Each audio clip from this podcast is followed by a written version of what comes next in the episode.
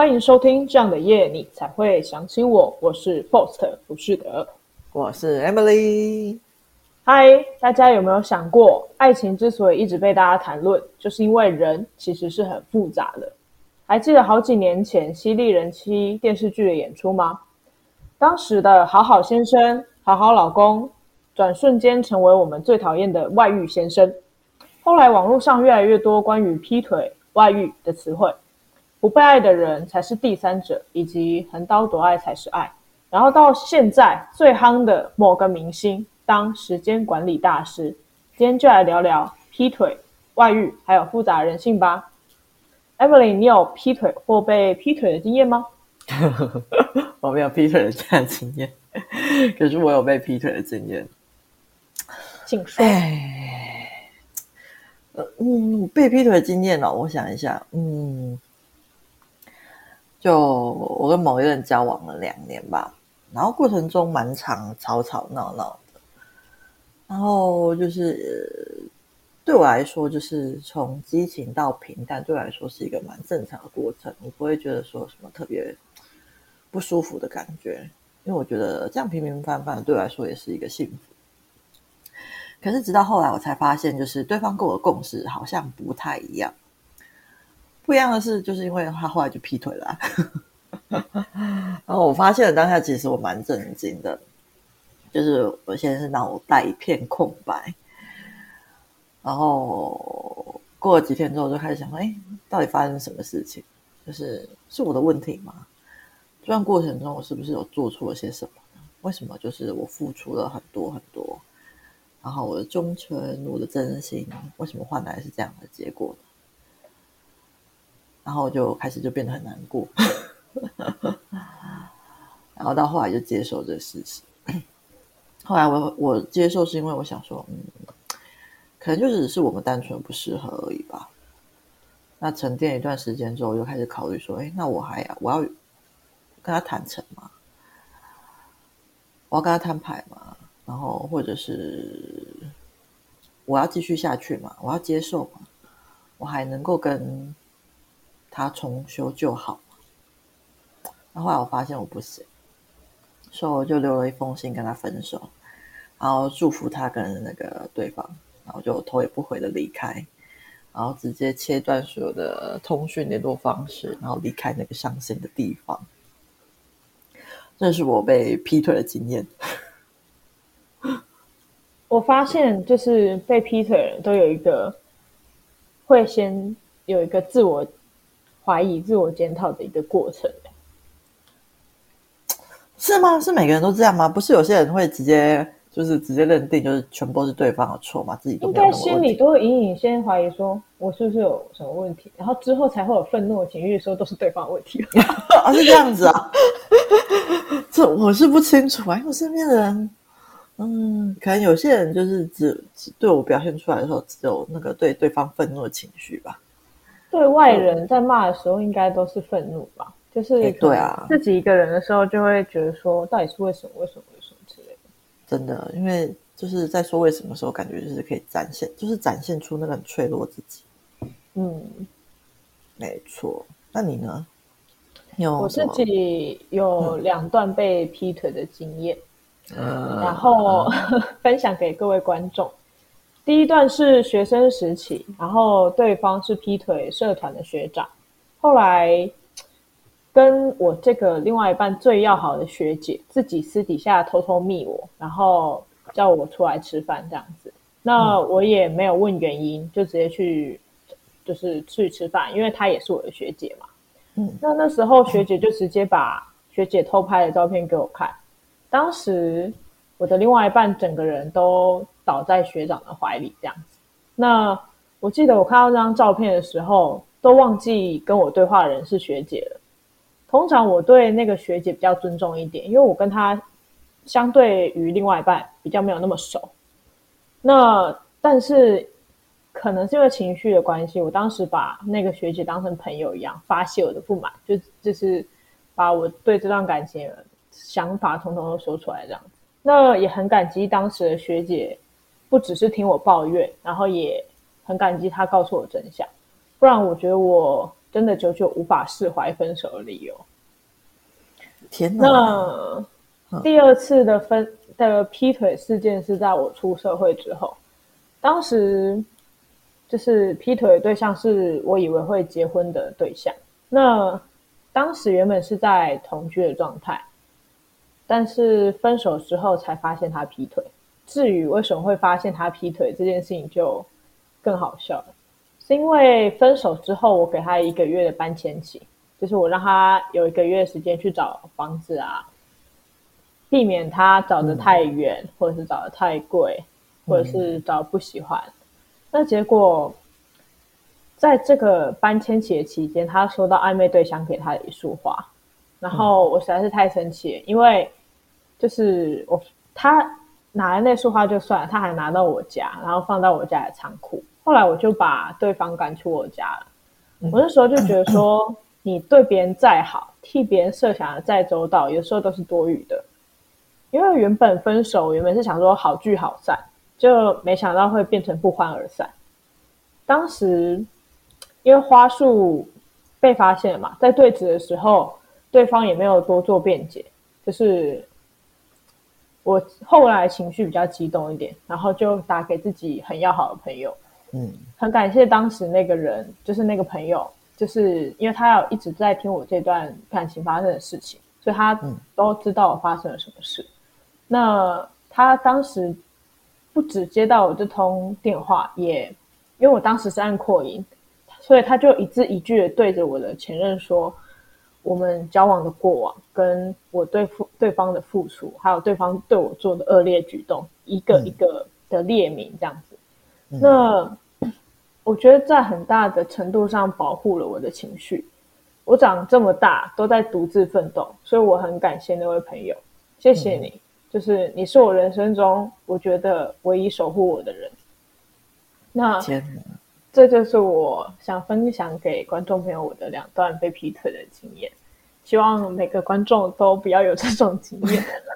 真的希望观众这都不要经验。而且我觉得你对你前任真的是很好，真的是好到我觉得有点，唉，对，真的是我觉得很好。对啊，我好像也没有对任何人这么好过，所以。可能是因为很大程度上，我认为他就是我未来结婚的对象吧。那我是真的把他当成我的，就是另外一半，就是可能我多出来的手、多出来的脚之类的那种感觉。嗯，就没有想到对方会背叛我们的感情。那这就是我始料未及的。哎呀，真的，我也是，就是真的是无法理解为什么他。就是会做出这种事情，明明就不喜欢你，然后也不表明他不喜欢你，就硬要在那边撑着。简单来说，就是不想当坏人而已啦。所以这是我到最后的解答。可能是因为你对他太好了吧？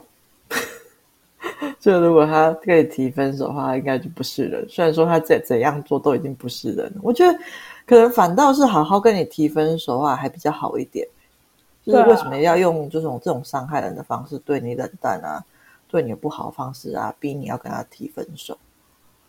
对啦，因为观众朋友就是 Emily，她是也是有知道这段过去，嗯、因为我的前任就是故意冷漠我，然后种种举动让我觉得心灰意冷，这样子，其实算是变相的伤害啦。对啊，我觉得这真的是很伤人。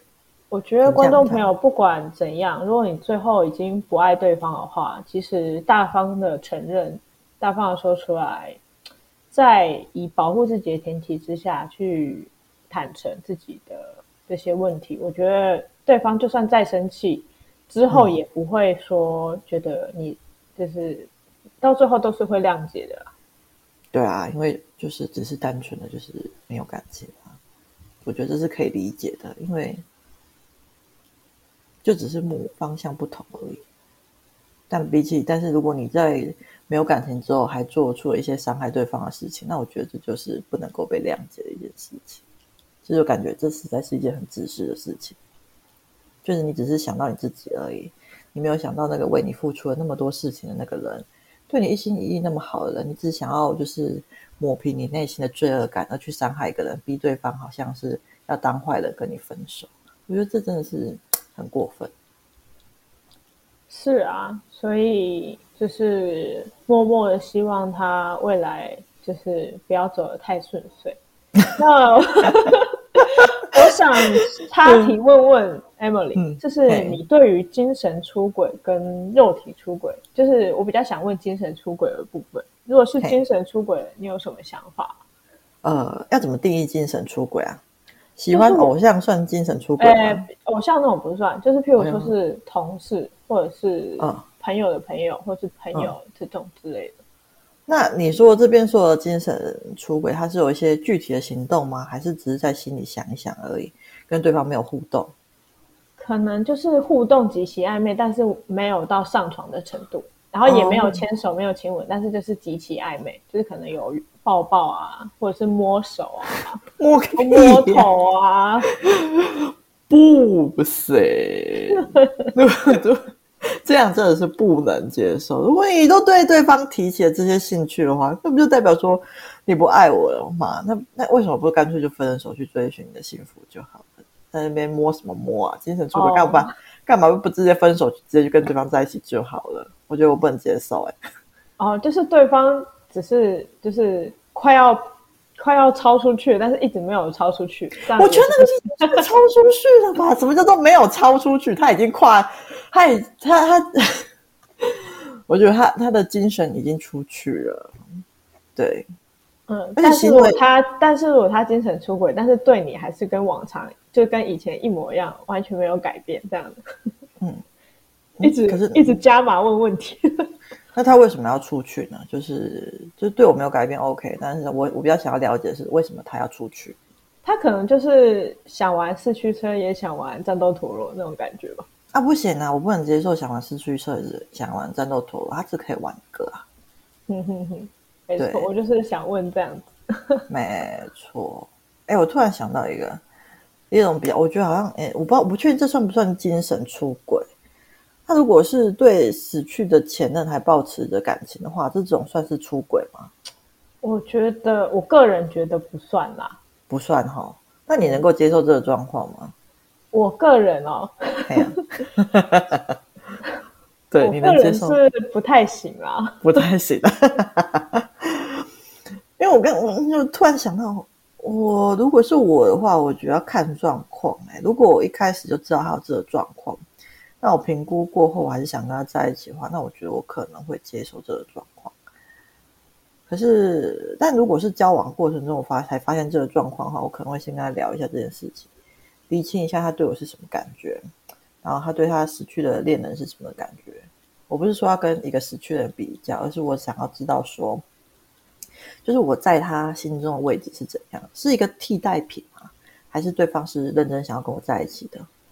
然后会不会对我负责？会不会因为前任关系让我不舒服？因为我觉得，呃，生命中就是我们总会总会遇到很多对自己很重要的人。那我可以接受他在那个死去的前任纪念日去祭拜他什么的，然后我可以接受他把这段感情放心里，因为我相信，呃，他过去的过往就是是成就现在我喜欢他的这个样子。然后我相信对方在他心里一定是一个很重要的存在，我不会希望说他忘记他的前任，或是当过去的那些回忆不存在，我应该不会这样勉强他。只是如果是我不能接受部分的话，那应该是说 他在跟我交往的过程中，他不停的去缅怀前任。如果让我感受到他还没有走出前任那段关系里的话，那我会希望说我们能够先分手。那请他先好好整理一下自己的感觉，确定好说他是不是准备好好进入一段新的关系了吗？还有没有能力再去爱下一个人的？如果他确定 OK 了，那可以再讨论要不要继续。你的回答太长了，以至于我忘记你的问题是什么。哦，就是就是，如果对死去前任的那个对死去的前任还抱持爱的感觉的话，哦、算不算是一种精神出轨？那你刚回答我说这是不算的，啊，我也觉得这不好像不太算，只是他就是对其他人还有那个爱的感觉而已。其实我也有过，就是 周遭的人有这种真实经验的，我都觉得我的周遭的人到底发生什么事情？这是不是很长啊？这个案例？不是，是我大学有一个女生朋友，然后她那时候有一个很相爱的男朋友。然后他们也是彼此都是已经认定会论及婚嫁了，结果那个男生我忘记是出车祸还是怎样，最后就离开了。然后那个女生就是久久都不能够转换她的心情。然后虽然说她到很后面又交了一任男朋友，现在过得很幸福，有小孩了，可是我应该永远都不会忘记她那时候。那种痛苦的情绪跟发文那些，嗯，对，对啊，我觉得失去挚爱真的是一件让人很心痛的事情。对啊，是我我有时候都会觉得说，就是到底是失去挚爱比较痛苦，还是？就是你一直怨恨对方，就是我会有时候会想说，是不是干脆想说对方已经死了，就是你可能也不会恨他，不会花时间在他的身上。嗯，对啊。你嗯嗯，你说恨一个人比较痛苦，还是失去爱人比较痛苦吗？你刚刚是这样想的？就是面对一个人劈腿，你比较痛，还是失去 挚爱比较痛？应该我觉得好像失去，哎，我对我来说，我觉得好像是失去。对，因为劈腿还带着的更多的是怨恨嘛。对啊，因为劈腿就是对方其实只有自己，其实就只有自己在恨他。可是你失去一个爱的话，就是你失去一个超级超级重要的东西，他永远都不会再回来。可是我必须说，就是，嗯，我好像对这两个人都没有什么恨，在目前。就是我不有什么情绪，哦、我是一个不会、嗯、完全不会去翻前任的任何资料的人。嗯，就是不是有些人就是他们的逻辑里面是，就算分手还是会去看对方的社群资料嘛。嗯，所以我我，我会觉得我啊跟我分手的人，我就会当做他们已经死了，断的干干净净。也不是断的干干净净，就是那些联络方式都在，可是我的心里他们就是死掉了，所以我不会去联系他们，也不会去看。哦，对，那他们如何来联系你呢？就是会觉得从阴间来的讯息，阴间来的讯息，偶尔偶尔会有一些阴间讯息，好可怕啊！那是不是需要去收金啊？不用收除魔，不用收金啦，有时候就看看回回，不要想太多就好。哦哦、好好好，那你看得很开，很可以。应该是说看得很开，但是受的伤也是存在的。对啊，肯定的啊。对，所以其实我会避免自己去，就是找到，就是如果在挑选对象的时候，我会避免对方可能受到很重的伤，或者是有什么情绪的困扰的话，比较不会是我的择偶对象，因为我自己可能面临的东西很多，所以我会希望相对情绪比较稳定一点的人。了解，好的。那周遭有没有朋友有劈腿或被劈腿的经验啊？你会去提醒他们吗？或者是有什么很可怕的劈腿经验上社会新闻之类的？哎，呃，我这边是没有朋友上社会新闻的。不过如果是我自己朋友劈腿的话，我是不会主动去提醒。但是如果我发现我的朋友被劈腿，然后我刚好看到的话，我倒是会说。那自己朋友不劈腿，我不去提醒，是因为我觉得，虽然说我个人不认同劈腿这个行为，但是我认为这是他个人的行为。感情这种事本来就蛮个人的，我不太喜欢去干涉别人的感情的自由。我觉得那就是他自己个人的选择。那除非他是去要做什么伤天害理的事情，我才可能会去提醒跟阻止。不过，如果是他主动问我这个问题的话，我会表达我的想法。这个时候，我可能就会尽量往我认为好的方向去做引导。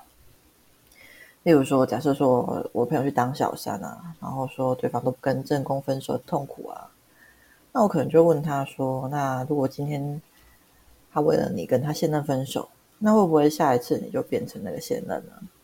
或是我问他说：你有办法保证说他在遇到下一个吸引他的人的时候，还能够对你忠诚吗？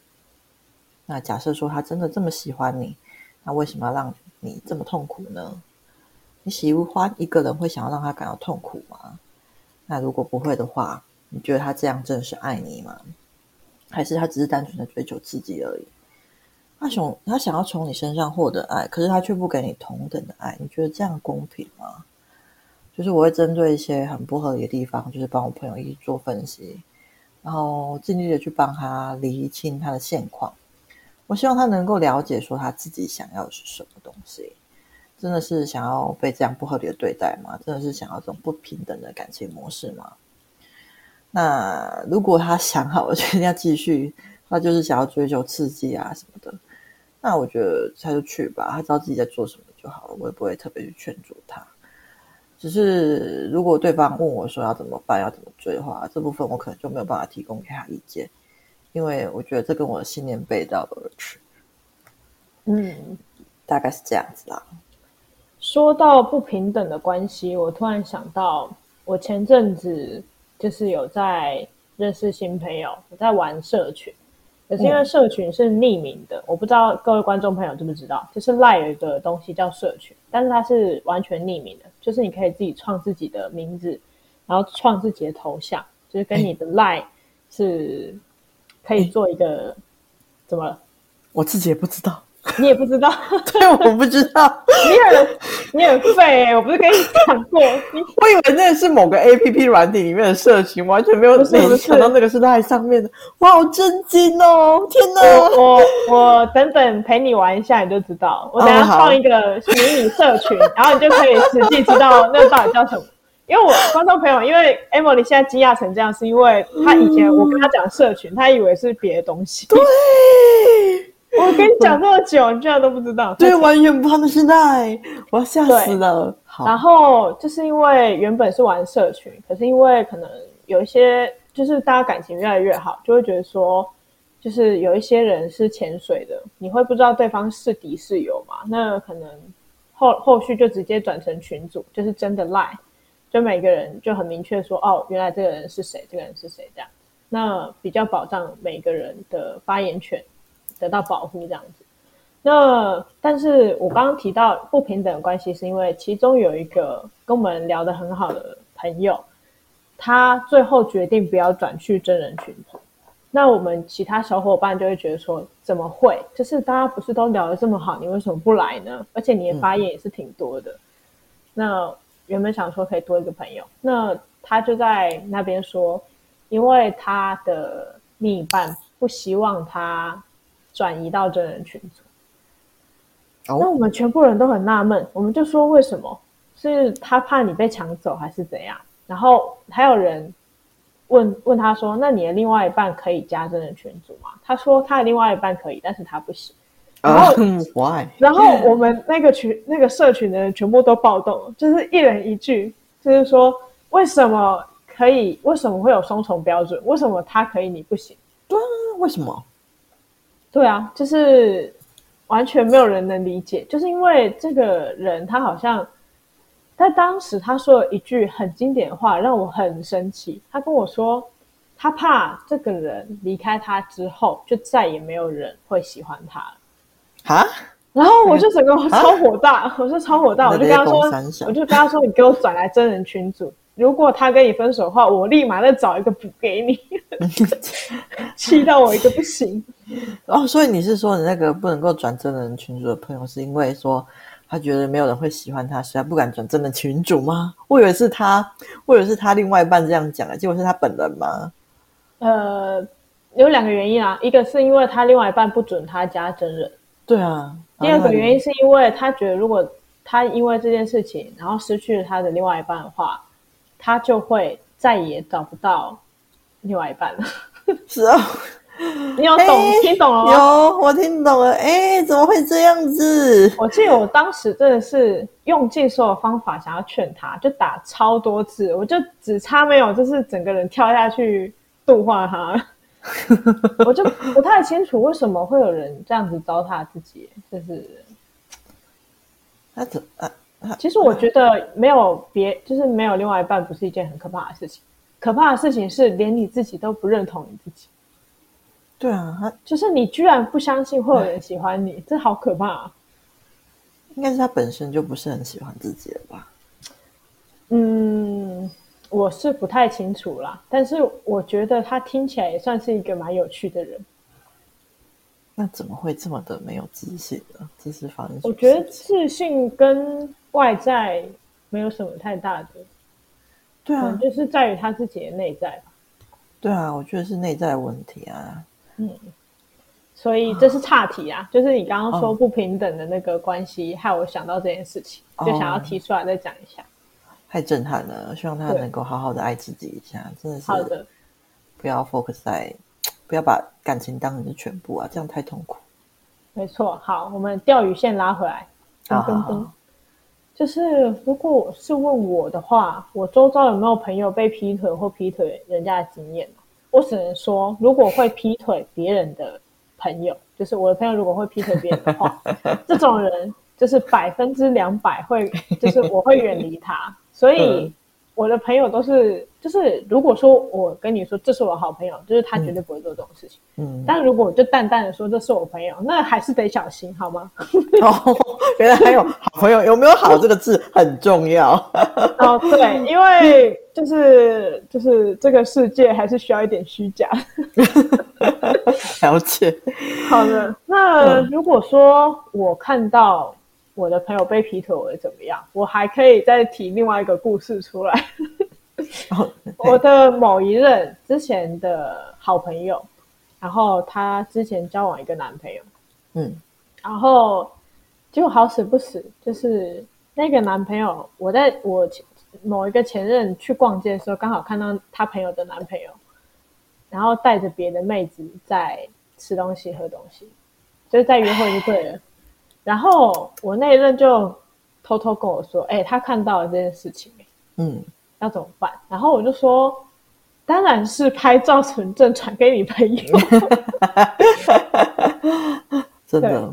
但是我那时候的交往对象没有这么做，就是他没有，他没有跟他朋友，就是在当天讲。他可能是过了一段时间，哦嗯、他朋友主动来跟他聊天，他才提到这件事情。哦，了解了解。对，就是没有主动去 follow 这件事。哇！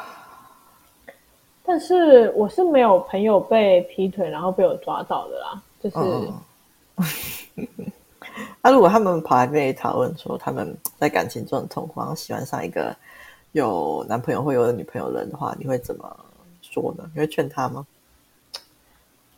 我真的，我真的觉得就是 SOP 耶，就是先回去跟你的原配。啊、哦，不是不是，他没有原配，然后他喜欢上他喜欢，就是他是一个单身的人，然后喜欢上有另外一半的人。哦，这样哦，哎、欸，我我真的有例子哎，哦，你真的有例子？对，就是可能我认识的人，他真的喜欢上那种已婚的。对，然后可能还真的相处了一段时间。嗯，那虽然说他后来是有把自己拔出来啊，但就是我是有点 shock，就是我觉得我可以理解，就是你稍微晕船但没有陷下去的话，我觉得都还算可以理解的范围内。哦，了解，就是这标准其实没有那么死。对，就是如果，但是如果是真的去，就是抢人家的家庭或抢人家的男女朋友的话，我真的觉得不太好啦。你说如果抢成功的话，就不太好，是不是？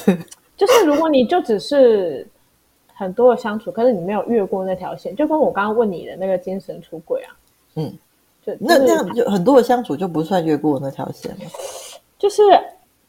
只要还没有到达 肉体，就是或者是互相承诺的程度。哦，比如说我跟你说我爱你，或者是我要跟你一生一世这种，哦、我就觉得这种也不行。就是你只是极度暧昧，哦、然后但是你什么事都没做，这种还在我勉强可以接受的范围内。但是如果是另外一半的话就不行。但如果说是朋友，我还可以接受，就我还可以嗯理解的程度。那、嗯、如果他们已经是达到达你不能理解的程度的时候，你会你会帮助他吗？你会跟他说些什么呢？还是你就是直接封锁他？我我，我为什么要帮助他？我说你会不会就是劝他来跟他讲说他很痛苦？那这时候你会怎么办？唉，你都已经做下大错，跟我讲屁用？你就这样回他是不是？啊，我我讲话还蛮直的，直接的。就是、对、哦、我讲话很直接，就是有什么就说什么。嗯，像就被吓跑了吗？通常不会被吓跑。嗯，因为。会来问我的人，就是相信我，他知道我就只是刀子嘴豆腐心而已。嗯嗯嗯，就是我讲话就算如此的直接，可是我最好还是会帮他想办法，或者是就算我可能会比较不喜欢这个朋友，但是他就是可能还是会在我这边得到一些解答，就对。嗯嗯，了解。但是我一样会渐渐的疏离这种人。了解，OK。是的，各位我的好朋友，如果在听 Podcast 的，知道如何如如何失去我了吧？我要笑死！只要去当小三小王就可以失去 boss。嗯，我想一下，我的话，我对我朋友倒是好像不会，因为我身边其实也有有过那种快快要的状况。或是，但是没有到很严重。那其实我就是后来，因为其实我们就是我有我有成功慢慢把对方引导到一个比较好的状况，就他最后没有再陷入那个情境，然后现在是过得蛮好的。所以我我觉得我可能比较不会那么绝对，除非就是像你刚刚讲，就是对方可能就真的就是做一些很不好的事情的话，就是对，就是真的去伤害。啊、呃，有另外一半的那个正宫的话，那我可能我才会就是慢慢的，就是比较后退吧，就跟他比较退的比较，因为我不太能够接受，就是说，就是去伤害到别人啊。但是如果那、怎么讲？如果还不到那个地步的话，就像你说的，在模棱两可的部分的话，我觉得我好像不会那么，就是我，哎，其实，哎呦，对。没有，我我实在是不太能够确定我能会怎样。对，因为我原本以为我是就是，就我对我朋友不会有任何的就是要求，就是他们想要怎么做就是他们自己的自由。嗯、可是我没有想过，如果他们真的做出了去抢人家老公，然后抢成功的时候，我会有什么样的心情？我还我会怎么样看待这个朋友呢？嗯，这部分是我没有想过，而且我现在也还没有一个确切的想法。嗯，我会我会对朋友有所就是程度的要求，其实是因为我觉得就是第一是我自己道德上嘛，嗯，第二是因为如果你的朋友他的磁场已经在不好了，那他一就是会给你，嗯、他就已经可能在外遇在劈腿，那嗯他会给你的这些都是不好的东西，就是他会告诉你。他的负面情绪，然后他做的事情也是不对的，然后你还是他的朋友，这种时候你很大的程度上就会让你觉得不舒服。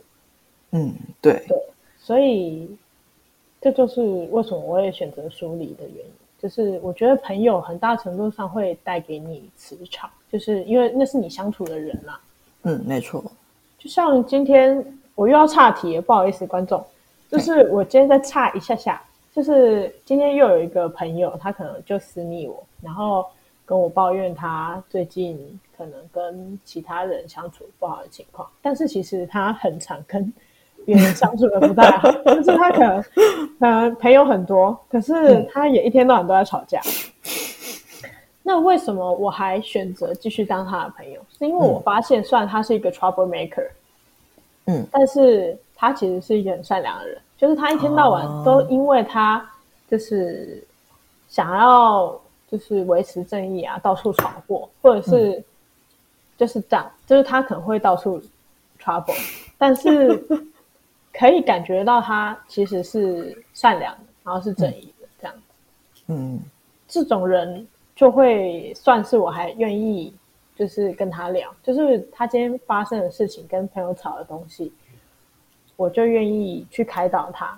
像他今天是他的另外一半，可能跟人家口头上约定，就是在就是社群里面讲说，就是要买什么东西吃啊什么的。那可能对方反正就是因为这种交接货的问题啊，然后就他他另外一半没有今天没有去拿，然后约礼拜四，然后对方老板一开始以为他要弃单，所以就生气了。嗯哦，然后结果其他人就帮着那个老板，然后我这个朋友就很生气，他就觉得说，就是又不是说要弃单，为什么为什么要带风向，为什么要骂他另外一半这样？嗯嗯嗯，对，然后我就会跟他说，就是因为原本我这个朋友会觉得说，只是在社群软软件上面讲，又不一定是真的成立单，就是订单。嗯、然后我就跟他说，因为他另外一半当时有说某一些话，听起来就是。嗯真的要去拿的，所以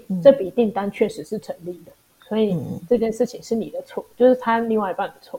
但是第二点是，这个老板没有没有确认说你的另外一半就是真的要弃单，就在就是社群上面大骂，这是那个老板的错。对 对，所以就是两边都讲了之后，就是他就会觉得说心情好很多，就觉得至少一个正常人跟他聊吧，因为上面那个 我觉得人多就很容易。风向一面倒啊！哎，对啊，而且大家都没有看到背后的真相，就是先入为主。对，然后因为偏偏他的另外一半又是那种不太善于言辞的，然后也不喜欢解释，哦、就是被人家误会了，他就直接退群组那种。嗯、我不知道后面有没有退了，我不知道 直接退怎样？我我只我只记得他可能在其他社群就直接退，那我我不知道今天那个有没有退了。嗯，就反正就是大概知道这个意思，就是比较不善言辞，嗯、然后不太想要处理事情这种。了解，就被误会就被误会了这样。啊，哇，好，对，好的，那在钓鱼线拉回来，噔噔噔。那等下，我想一下，嘿，走了，你也想要岔题吗？没有，因为刚刚就是讲完之后，我就突然就觉得说，哎，哦。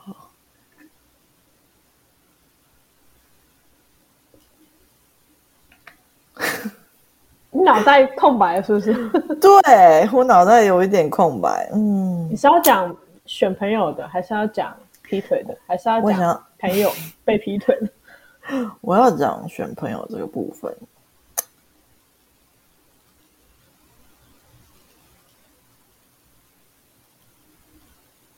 观众现在没有掉线。对，我大脑就是有一点。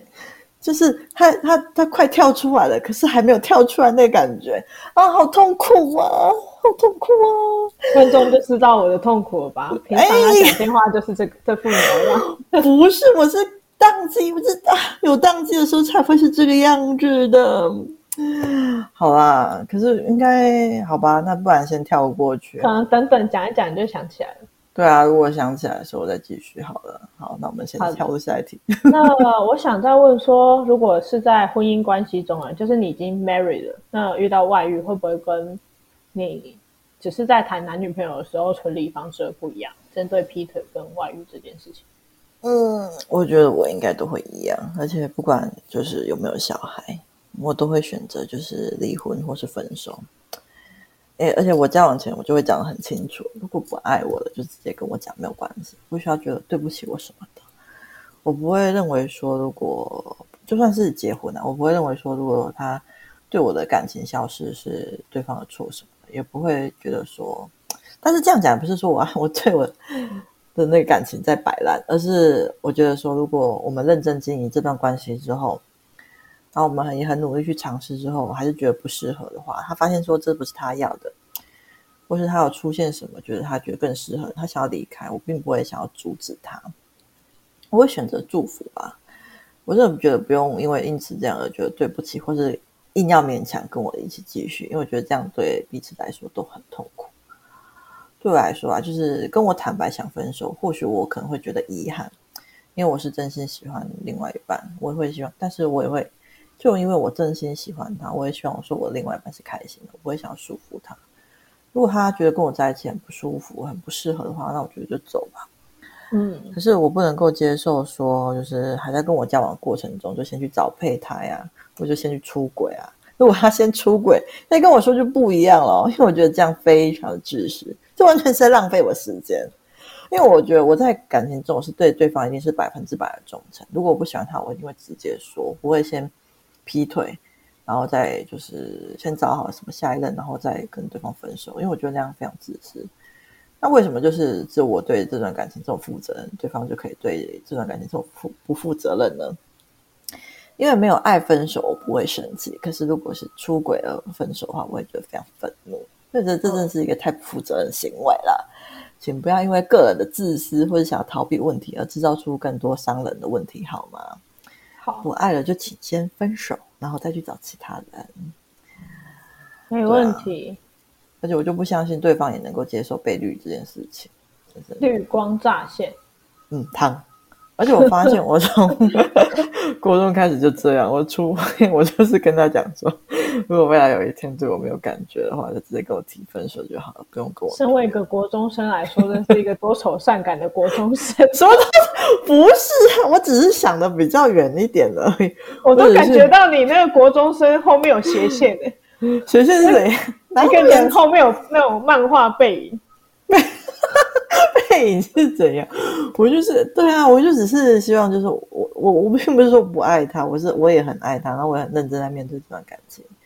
只是我希望他知道，说就是如果真的不喜欢我的话，我并不希望他有任何的就觉得对不起我。有可能就是帮对方想比较多吧。我希望说对方能够好，我们彼此都能够有一个共识，说不喜欢的就是分手这样子。嗯，哎呀，大概是这样子。那讲到婚姻中。关系遇到外遇，我觉得观众朋友会慢慢的把我跟你标签越来越明显，就是 Force 的就是故事王，嗯、然后 Emily 就是什么什么，因为我又有故事要分享。你有什么故事？你说。因为我有一个认识的朋友，他就是在婚姻的关系中遇到外遇。嗯，那他的先生是，就是。可能他在公司里面官越升越高，嗯，然后就开始可以有秘书了。就最后去员工旅游的时候，他带着他的儿子，跟那个秘书去国外玩。What？带着还不是我的朋友哦。这太神奇了。这件事情真的让我久久不能从那个震惊当中恢复过来。而且我觉得这整件事情让我觉得就是最痛苦的，是我朋友跟我描述说，他的小孩，嗯，玩回来玩来玩回来的时候说那个阿姨人很好，啊，然后我就觉得哇，好痛哦，因为这个小孩他什么都不知道，所以他才会说出这样的话。但是这样的话对一个人妻人母是多大的伤害？哦，你也很 shock 吗？对，我太 shock 了。对，我听到的时候，我连安慰都没有办法安慰我朋友，就是我整个就是啊，天啊，就是我没有预期到我会听到这样子的故事。哎，这他对，但他他当初就是已经知道说他她老公就是要带他秘书出去了吗？他是在他那个小孩回来之后，他才。知道这件事情，意识到原来意识到啊、嗯，就是因为毕竟他可能那个先生可能用进贡理由啊，就说什么员工只能带，就是员工只能携带一个家人之类的，嗯，有可能啊。哦、那他一直到小孩回来转述才会说啊，原来他们是跟一个阿姨一起玩哦。然后他们不会哦，他们是去员工旅游嘛？对，然后最后。我就没有就就问问他先生说，那个人，我儿子说的阿姨是谁？嗯，天啊，我就觉得天啊，哎，可是怎么可以就已经这么肯定吗？说不定只是就是同团的人对他特别好而已，对那个儿子特别好，还是说他们是单独？他们是单独吗？就是他们三，就是三个，就走三个哦，一直不是是全部员工出去，但是他们会自己私下散掉啊。哦，他们就是三个一起玩啊。嗯，对啊。哎，你没有去员工旅行过吗？通常都是到某个定点就散了。哦，对啊，因为我会想说，就是有没有那个一丝的可能性，说是，就是因为毕竟是。没有，我朋友都因为这件事情离婚了。